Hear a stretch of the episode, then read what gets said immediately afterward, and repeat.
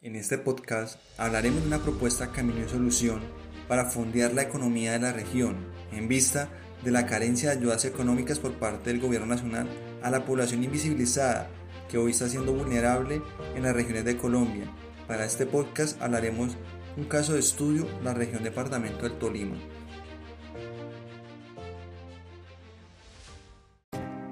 En este episodio vamos a exponer un artículo publicado el 29 de abril por un periódico regional del departamento del Tolima, en donde menciona la situación que están viviendo los microempresarios del sector gastronómico.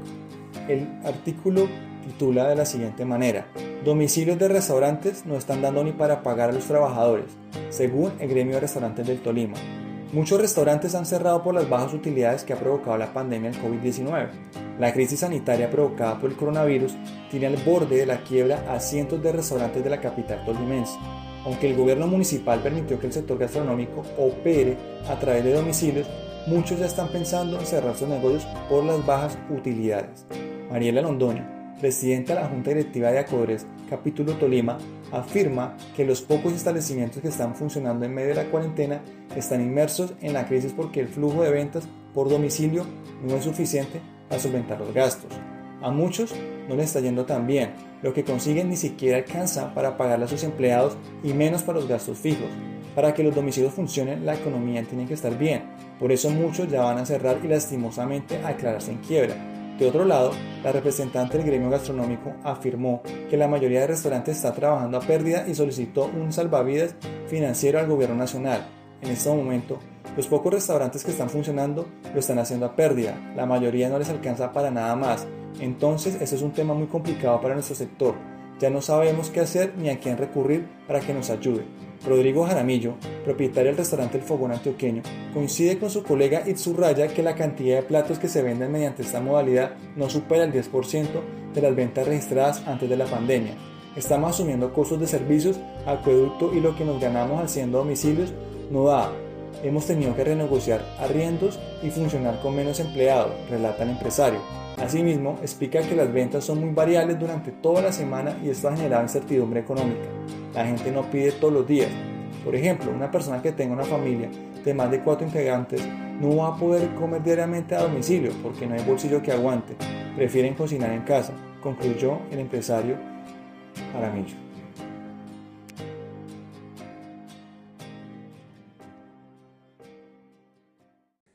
Los efectos financieros que están padeciendo los micros y pequeños empresarios del mundo los hogares, aquellos profesionales independientes y los que hacen parte de la clase NINI, ni reciben subsidios del gobierno, ni tienen la posibilidad de obtener préstamos en el sector bancario tradicional. Esta situación se agudiza ya a portas de cumplir 60 días de estar en cuarentena en las ciudades. Después del 13 de marzo, la economía del país no va a volver a ser la misma. Sin embargo, las ayudas para reactivar los sectores económicos por parte del gobierno nacional se ha limitado a la banca en donde están llevando a los microempresarios, los pequeños empresarios, a que acudan a estos créditos para poder solventar los gastos fijos de su operación industrial y comercial. El impacto que pueda generar estos créditos para poder amortiguar las finanzas de las empresas será un desafío por parte del gobierno nacional, pero sabemos que esas ayudas económicas están teniendo limitantes en las regiones. No es lo mismo una empresa de la ciudad capital, Bogotá, respecto a una empresa de una ciudad intermedia, en este caso Ibagué, que es una ciudad con la segunda mayor tasa de desempleo a nivel nacional. Por otra parte, pretender que la reactivación por la apertura de los establecimientos comerciales va a permitir un dinamismo en la economía es hacernos trampa en lo solitario, porque la reactivación económica se requiere que tanto los oferentes como los demandantes, que son los actores más importantes de una economía, interactúen para que la demanda de los productos, de bienes y servicios suministrados por la oferta de las empresas o los establecimientos comerciales puedan generar ventas Si el consumo de los hogares disminuye, disminuye también la demanda agregada en la economía. Por tal motivo, la propuesta presentada como caminos de solución por parte del colectivo Académicos Urbanos toma mayor relevancia para estos tiempos, en donde estamos presentando una propuesta que permita mitigar, que permita salvar a los micro y pequeños empresarios, que permita no solamente a los hogares el tener su consumo mínimo vital, sino también en permitir que la tasa de desempleo no se dispare o no llegue por las nubes y pueda afectar en un corto plazo todo el desempeño del tejido empresarial y toda la economía regional en su conjunto. La propuesta consiste en desarrollar un Fondo Ciudadano Regional Productivo no gubernamental para poder recaudar donaciones en dinero mediante un fondeo colectivo para destinar en apoyos denominados bono de apoyo económico, de esta manera beneficiar a los micro y pequeños empresarios registrados en cámaras de comercio, profesionales independientes, hogares y madres cabezas de familias de los estratos 3 y 4, al igual que la clase NINI, que no hacen parte de programas sociales del gobierno central para poder enfrentar la crisis económica generada por el COVID-19. Esta propuesta tiene caso de estudio a la ciudad de Ibagué, el departamento del Tolima en la ciudad, en el país Colombia. La selección del país y la región con su ciudad capital es para realizar una comparación entre la capacidad de acción de sus actores económicos frente al tiempo de superación de la pandemia del COVID-19. Este fondo es de carácter no gubernamental, partiendo que Colombia es el país de la tramitología e intermediación por su burocracia en todos los niveles de la administración estatal, donde se desvían los, recursos de los impuestos. Un ejemplo es la crisis que se está generando en el sector salud para enfrentar con su red hospitalaria nacional el COVID-19 y lo ocurrido con los precios de los mercados y también de las contrataciones que se están derivando de ello. Según un estudio realizado por la ONG Transparencia Internacional, Colombia es el país más corrupto del mundo, donde al año se desvían 50 billones de pesos equivalentes a 18.400 millones de dólares, equivalentes al 5% del PIB y al 15% del presupuesto nacional. El déficit fiscal es generado por los que gobiernan este país este dinero alcanzaría para poder destinarse a todos los hogares colombianos durante un año la alimentación diaria, es decir, de todo lo, tanto el desayuno, almuerzo y comida de cada miembro de la familia, porque podrían tener esas porciones diarias si se administraran correctamente y no se desvieran estos 50 billones de pesos al año. La OCDE, Organización para la Cooperación y Desarrollo Económico, en un estudio ubica en la primera posición a Colombia como el país más desigual de América Latina por su concentración de la riqueza en pocas manos. Ahora miremos la región del departamento del Tolima. Ibagué, la ciudad capital, durante los últimos años ha ocupado los primeros puestos de las ciudades con mayor tasa de desempleo en el país. Durante el curso del año 2020, antes de declararse la emergencia por el COVID-19, estaba en el segundo puesto de las 32 ciudades capitales. Los indicadores en pobreza monetaria extrema y multidimensional están por encima de la media nacional. Para la estructuración de nuestra propuesta Camino de Solución, partimos del comportamiento del Producto Interno Bruto del país durante el año 2019, la composición del tejido empresarial de las regiones del país con su capacidad de absorción de trabajadores en el mercado laboral, con el subempleo e informalidad, con los respectivos ciclos económicos después de la crisis subprime de la burbuja inmobiliaria generada en el año 2008 en Estados Unidos, Además utilizamos información del documento de apoyo del colectivo por Ibagué, donde analizan los últimos cuatro planes de desarrollo municipal. Académicos Urbanos realizó una lectura del impacto de las políticas públicas en la reactivación del empleo formal y de los informes realizados por el Observatorio de Empleo de la Universidad de Tolima frente al comportamiento y dinámicas del mercado laboral de la ciudad de Ibagué. La creación de nuevas empresas y renovación mercantil de empresas en los tres sectores para la generación de empleo, soportados por el informe Boletín de Ibagué cómo vamos durante el año 2019 y del Boletín Tejido Empresarial 2019 de la Cámara de Comercio Ibagué que reporta información de la Cámara del Norte y Sur Oriente del Tolima.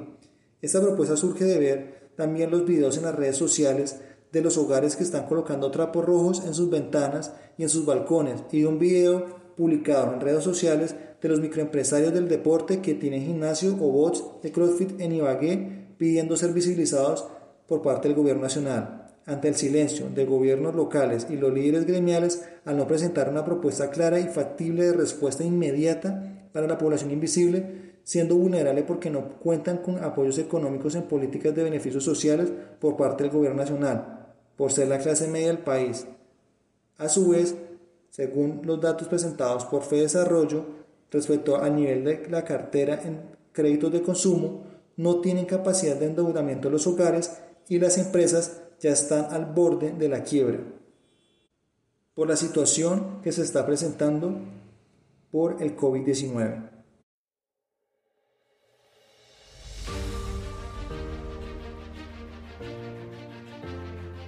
El Fondo Ciudadano Regional Productivo No Gubernamental será liderado por una entidad sin ánimo de lucro, sin orientación a un partido político, para poder lograr el recaudo, administración y destinación de los recursos económicos denominados bonos de apoyo económico para aquellos sectores y población afectada en la generación de ingresos para sus hogares provocados por el COVID-19. Esta población fue la que se caracterizó en el capítulo La población invisibilizada vulnerable por el COVID-19. Para que este fondo pueda articular tanto a los empresarios como a la ciudadanía en general, debe contar también con un liderazgo de siete actores claves para que se pueda realizar este fondeo colectivo, tanto social como empresarial dentro de la economía del departamento del Tolima. Los aliados del fondo son los entes gremiales, las cajas de compensación familiar, las empresas, los profesionales desde el sector educativo, entidad de cooperación internacional y el que hemos denominado vehículos de recaudo y transferencia, en donde están los supermercados y, los, y la red de giros del país. Ahora mencionemos quiénes pueden ser los aportantes dentro de este fondo o los donantes. Puede ser toda aquella persona natural, por ejemplo el sector empresarial micro y pequeños empresarios, pensionados, trabajadores del sector público y privado, contratistas del Estado, inversionistas en criptomonedas, colombianos en el exterior y ciudadanos extranjeros. Entre las personas jurídicas están las grandes y medianas empresas, los grandes contratistas del Estado y entidades de cooperación internacional. ¿Cómo se daría la administración de este fondo? La administración de este fondo contará con una mesa técnica, un grupo de trabajo para los diferentes procesos tipo administrativos, de promoción del fondo colectivo y financiero, también con el apoyo de un equipo TIC, las tecnologías de la información y la comunicación, para el desarrollo de todos los procesos que encaminan para el recaudo de los bonos de apoyo económico, con asesoría y supervisión de una entidad de cooperación internacional, permitiendo generar la confianza a los aportantes y donantes en la transparencia de la asignación de los recursos durante todo el proceso que lleven hasta que se entreguen los bonos de apoyo económico a los beneficiados. Esta administración del fondo puede contar con dos bolsas de dinero. Una sería conformada por el 75% de los recaudos obtenidos para los beneficiarios de las micro y pequeñas empresas, profesionales independientes y también para aquellos que hacen parte de actividades industriales económicas afiliadas a gremios que estén en la región. Y, el, la otra bolsa es el 25% para los beneficiarios nivel 2, que son aquellos que hacen parte de la clase NINI. La interacción del factor monetario permitida por los bonos de apoyo económico harán posible que este consumo dentro de las regiones para apoyar a las empresas, tanto por parte de los hogares en su demanda y los empresarios por parte de la oferta de bienes y servicios, darán a que se reactive poco a poco la economía dentro de la ciudad y del departamento del Tolima. Es importante aclarar que el sistema financiero solamente operará como un vehículo para la realización de transferencias bancarias para el pago de los productos y servicios entre las empresas y los consumidores. En el proceso de recaudo vamos a disponer, como lo mencionábamos anteriormente, de un aliado que hace parte de la red de supermercados y red de giros del país que se llama vehículos de recaudo y transferencias. El bono de apoyo económico permitirá una segmentación tanto para las empresas y entidades sin ánimo de lucro, profesionales y también para acudir a aquellos hogares que tienen actualmente a sus hijos estudiando en colegios y en universidades tanto públicas como privadas. Cuando hablamos de la destinación para las empresas y entidades sin ánimo de lucro, es para que puedan subsanar algunos pagos de nómina, arrendamientos y también los servicios públicos domiciliarios. Cuando hablamos de arrendamiento, solamente se tendrá en cuenta los que tengan un establecimiento comercial. Referente a los profesionales, serán aquellos que puedan acceder a ese bono apoyo económico que no tengan subsidios por parte del gobierno tanto en, temas de desempleo como otro tipo de apoyos. Lo que se pretende es concientizar la importancia que tanto los profesionales como los hogares tengan un consumo o un ingreso mínimo vital que sería pues en este caso como ejemplo un salario mínimo legal vigente. En la parte de educación puedo permitir que aquellos hogares puedan cubrir hasta un porcentaje estimado del pago de, de las pensiones si sus hijos están en colegios o, o una parte en el pago de las cuotas si fueron financiados tanto el pregrado como posgrado. En este, en este caso vamos a hacer especialmente énfasis en el de pregrado para que puedan pagar las cuotas de ICETEX y también para aquellos que tienen, tienen sus hijos en colegios poderles ayudar con el pago de las pensiones. Para que aquella población priorizada dentro del Fondo Ciudadano Regional Productivo No Gubernamental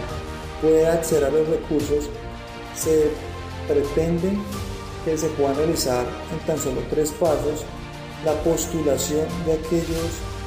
potenciales beneficiarios. A través de, de un sitio web se puedan registrar anexar los documentos pertinentes, ese sería el primer paso. El segundo paso sería la validación, es decir, en donde se corrobora, corrobora que todos los datos suministrados y la información de los documentos adjuntos permitan que llegue a la categoría de ser beneficiario. Y finalmente, pues la respuesta que se daría para aquellos que son beneficiarios de este fondo eh, ciudadano para poder mitigar esos gastos y que no se puedan generar despidos en las empresas y permitir que también las empresas no cierren tanto su operación industrial como comercial. Cuando mencionamos que es un fondo ciudadano, se habla que es un fondeo colectivo, en donde lo que se pretende es utilizar la metodología de crowdfunding para definir una meta de recaudo para beneficiar a un porcentaje considerable de microempresarios de la región, de pequeños establecimientos comerciales, de aquellos hogares, de aquellos profesionales, madres, casas de familia y de aquellos integrantes de la clase niña. Y al establecerse la meta, poder al menos asignar un valor de esos bonos de apoyo económico que se entregará en caso de implementarse este fondo dentro de la ciudad y dentro de la región. Finalmente, esta propuesta se basa en tres pilares fundamentales. El primer paso es depositar la confianza en quienes liderarán esta iniciativa, es decir, en los siete aliados que hemos definido anteriormente. Este fondo es humanamente posible porque se puede coordinar con los aliados eh, para el desarrollo del fondeo colectivo, es técnicamente factible porque se puede constituir de forma jurídica, contable y financiera el fondo, al igual que desarrollarse la plataforma web para poder obtener el recaudo de aquellos aportes o donaciones realizadas y de esta manera mostrar en tiempo real cómo se están administrando los recursos que se han recibido. Y finalmente, pues también es económicamente rentable. Y cuando hablamos de esa rentabilidad es porque es una rentabilidad social, porque permite dar un apoyo a los beneficiarios de este fondo para subsanar los efectos negativos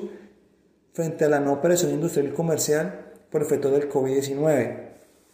Sí, se están adelantando algunas aperturas de algunos establecimientos comerciales, de algunas fábricas, pero de mencionar que hasta que no se tenga la vacuna frente al COVID-19, se sigue estando en condición de riesgo y de vulnerabilidad. No sabemos si esta reactivación en unos meses permita, Dios, no, Dios mediante, no, no, se dé ese caso, que se aumenten los casos de contagios, o, o el peor de los casos, que se dispare la cifra y que no puedan los hospitales y el personal del sector de la salud contrarrestar también los efectos de la pandemia. Aquí se debe mirar las dos caras de la moneda, los riesgos que se traen de esa operación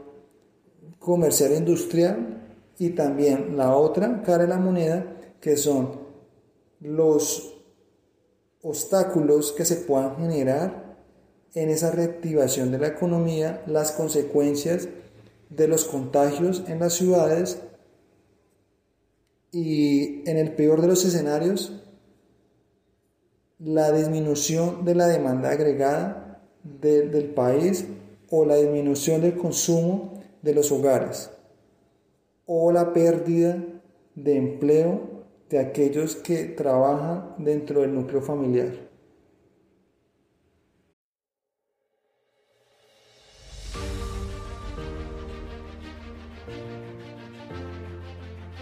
Los micro y pequeños empresarios atraviesan por un momento extremadamente difícil.